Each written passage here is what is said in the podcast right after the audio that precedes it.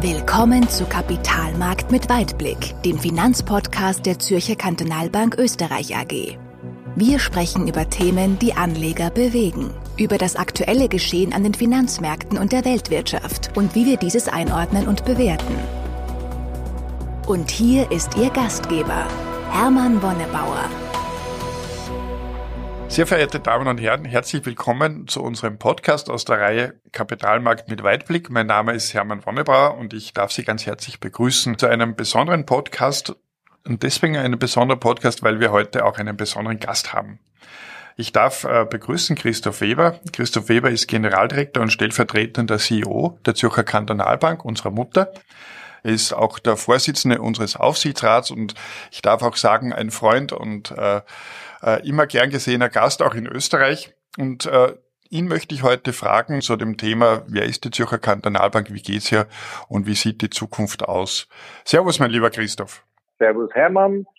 Äh, danke für die äh, nette Einführung und äh, ich freue mich natürlich äh, auf unser Gespräch und die vielen spannenden Fragen, die du mir äh, sicher stellen wirst. Da kannst du sicher sein, Christoph. Ich fange auch schon mal an, und zwar ähm, mit einer ganz besonderen Information und einer besonderen Frage. Und zwar hat die Zürcher Kantonalbank heuer ihr 150-jähriges Jubiläum gefeiert. Gefeiert ist jetzt ein bisschen übertrieben, weil aufgrund der Corona-Maßnahmen viele der geplanten Events natürlich ins Wasser gefallen sind und ich hoffe, dass sie auch nachgeholt werden können. Dennoch, äh, 150 Jahre, das können nicht viele Unternehmen und schon gar nicht viele Banken von sich behaupten, so lange so gut äh, über die Runden gekommen zu sein. Was ist deiner Meinung nach der Hintergrund, warum äh, eine Bank äh, über 150 Jahre so erfolgreich sein kann? Geschichte ist immer äh, etwas sehr Wichtiges, obwohl wir heute natürlich nicht mehr die gleiche Bank sind wie vor 150 Jahren, das ist klar.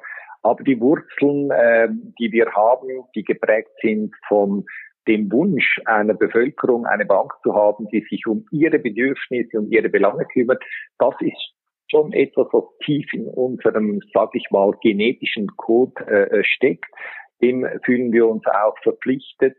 Und darum sind wir auch heute immer noch äh, radikal kundenfokussiert eingestellt. Das heißt, wir versuchen zu verstehen, was sie benötigen. Wir sind nie eine Bank gewesen, die einfach Produkte hat verkaufen wollen, sondern immer eine Bank, die nahe bei der Bevölkerung steht. Und darum ist ja auch unser Motto, unser Slogan, die nahe Bank, so, so wichtig, die natürlich im übertragenen Sinne einerseits physisch zu verstehen ist. Wir sind mit vielen Filialen nahe bei unseren Kunden, aber auch im Sinne von, wir verstehen, wie unser Kunde und unsere Kundin tickt, was sind ihre Bedürfnisse. Auch diese Nähe ist sehr äh, wichtig.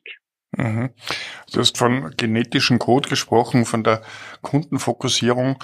Diese Nähe, die du auch angesprochen hast, ist ja auch das, was wir hier in Österreich versuchen ähm, zu leben und äh, glaube recht erfolgreich. Äh, ist das eine der Stärken der, der ZKB, der Zürcher Kantonalbank? Unbedingt. Und ich denke, das ist ein ganz wichtiger äh, Differenzierungsfaktor. Da können wir uns auch abheben von vielen Konkurrenten, die ja in sich austauschbare Produkte anbieten. Äh, wo sich der Unterschied ergibt, ist dort, wo wir in direkten Kontakt mit dem Kunden sind, der spürt, wie ernst äh, wir es meinen, wie nahe, dass wir auch sind und wie gut, dass wir auch seine Punkte aufnehmen beratend ihm zur Seite stehen und zwar nicht nur einmal dann, wenn man wir ein Geschäft abschließen können, sondern ein Leben lang. Und das ist der entscheidende Erfolgsfaktor. Mhm. Jetzt blicken wir zurück, wie vorher schon gesagt habe, auf ein sehr turbulentes Jahr 2020 mit äh, verschiedensten Maßnahmen, die uns das Leben nicht immer einfach äh, gemacht haben. Wie ist das Jahr 2020 für die Zürcher Kantonalbank gelaufen? Da gibt es verschiedene Dimensionen. Natürlich könnte man meinen, äh, Corona hat uns hier einen Strich durch die Rechnung gemacht, aber wir gehörten zu denjenigen Banken, ich würde sagen in der Schweiz wahrscheinlich die Bank, die von der ersten Minute an bereit gewesen ist, ihre Kunden am Thema abzuholen, zu informieren, zu äh, beschreiben, was das für Auswirkungen haben könnte auf die Kapitalmärkte, auf die Börsen. Und das hat sich enorm ausbezahlt im Vertrauensbeweis unserer Kundinnen und Kunden. Transaktionen haben stattgefunden. Die Börse ist in, nach einer Korrektur ja positiv wieder nach oben gegangen. Diese Volatilität hat unserem Geschäft natürlich geholfen. Anlagetätigkeit war hoch. Die äh, Flucht auch ein bisschen in Realwerte, Hypotheken, Immobilien, die gekauft wurden. Alles zusammen hat dazu beigetragen, dass ich Stand heute sagen kann, dass das 2020 jetzt rein aus einer finanziellen Sicht heraus für uns sicher ein sehr gutes Jahr wird. Das ist ja immer erfreulich, weil eine erfolgreiche Bank und ein erfolgreiches Unternehmen ja auch äh, dadurch Sicherheit erzeugt für die Kunden. Und Sicherheit ist auch ein großes Thema, das die Zürcher Kantonalbank auszeichnet. Äh, auch heuer wieder, wie auch in den Jahren zuvor, hat die Zürcher Kantonalbank von allen Ratingagenturen ein, das Dreifach A-Rating bekommen, also das sicherste Rating, das es gibt. Das ist auch äh, nach wie vor die sicherste Universalbank der Welt. Was bedeutet das eigentlich für euch äh, im, im Management und was bedeutet das für die Kunden? In erster Linie mal eine große Verpflichtung. Wenn man dieses Rating abholen will, dann ist das vor allem auch geschuldet einer ganz konsequenten Art, äh, das Geschäft zu betreiben. Das heißt auch, wir gehen mit, äh, mit Risiken sehr, sehr sorgsam um. Wir springen nicht auf jede Opportunität. Wir maximieren nicht unser Geschäftsmodell bis ins Letzte. Und das führt eben auch dazu, dass über die Zeit hinweg, es nützt ja nicht, wenn man das AAA nur einmal hat, sondern über eine längere Zeit auf diesem Level unterwegs ist, das schafft dann auch nicht nur in der Schweiz, sondern in der ganzen Welt eine Wahrnehmung, die unglaublich äh, wertvoll ist. Und das stellen wir immer wieder fest. In Zeiten, die unsicher sind, ist eben die Sicherheit einer Bank enorm äh, wichtig. Und das wird teilweise unterschätzt, gerade von neuen, sage ich mal, Fintech-Banken, die hier äh, überall aus dem Boden schießen. Die müssen sich dieses Vertrauen zuerst äh, erarbeiten und äh, äh, wir haben das, aber das ist nicht einfach geschenkt, das ist ein Resultat einer harten äh, Arbeit, jeden Tag. Mhm. Mhm. Das kann ich mir gut vorstellen. Vielleicht noch eine, eine kleine Nebenfrage. Wie ist es euch denn gegangen mit den vielen äh, Krediten, die im Rahmen von Corona aufgrund der, der Schweizer Regierung vergeben werden mussten? Ich kann mir vorstellen, bei einem so großen Kundenvolumen, wie ihr es habt, muss er das, müsst ihr nächtelang dran gearbeitet haben. Das ist äh, äh, eine Frage, die man von zwei Seiten äh, beantworten kann. Einerseits äh, die ganze Risikokomponente ist insofern natürlich äh, relativiert, weil der Bund hier äh, im Sinne des Ausfalls gerade steht und äh, wir somit äh, von der Sicherheit her den ganzen Prozess sehr schlank gestalten äh, konnten. Das ist der zweite Teil. Das brauchte sicher eine große Agilität, eine Herausforderung, weil dieser Kreditprozess als solches ja nicht in der Bank abgebildet worden war. Also wir mussten in der Lage sein, in kurzer Zeit sehr viele Anfragen sehr effizient äh, ähm, äh, zu beantworten. Und da hat sich wieder einmal gezeigt, dass in der Not oder in einer Krise oder dort, wo es dann eben auch gefragt ist, wir auch unglaublich schnell agieren konnten. Das war äh, auch von dieser Seite ein, ein Erfolgserlebnis bis jetzt. Und wir stellen auch fest, dass viele ihre Kredite teilweise schon wieder zurückbezahlt haben. Also so gesehen äh, ist das in ordentlichen Bahnen unterwegs. Mhm. Ja, das klingt ja sehr, sehr, sehr schön und sehr gut und das wird auch unsere äh, Anleger und unsere Kunden beruhigen, äh, weil gerade das Thema Sicherheit in diesen Zeiten äh, so wichtig geworden ist. Man merkt, da geht es nicht um Basispunkte, sondern da geht es um Gefühle und Geborgenheit und da merkt man eigentlich, worauf es auch drauf ankommt in einer Kundenbeziehung. Und wenn man das langfristig so, äh, die Erfolge so feiern kann und das zeigen kann, das ist es umso wichtiger. Jetzt haben wir über die vergangene Zeit gesprochen, über das vergangene Jahr. Wo siehst du die größten Herausforderungen für die Bank und auch für die Gesellschaft für das nächste Jahr und die nächste Zeit?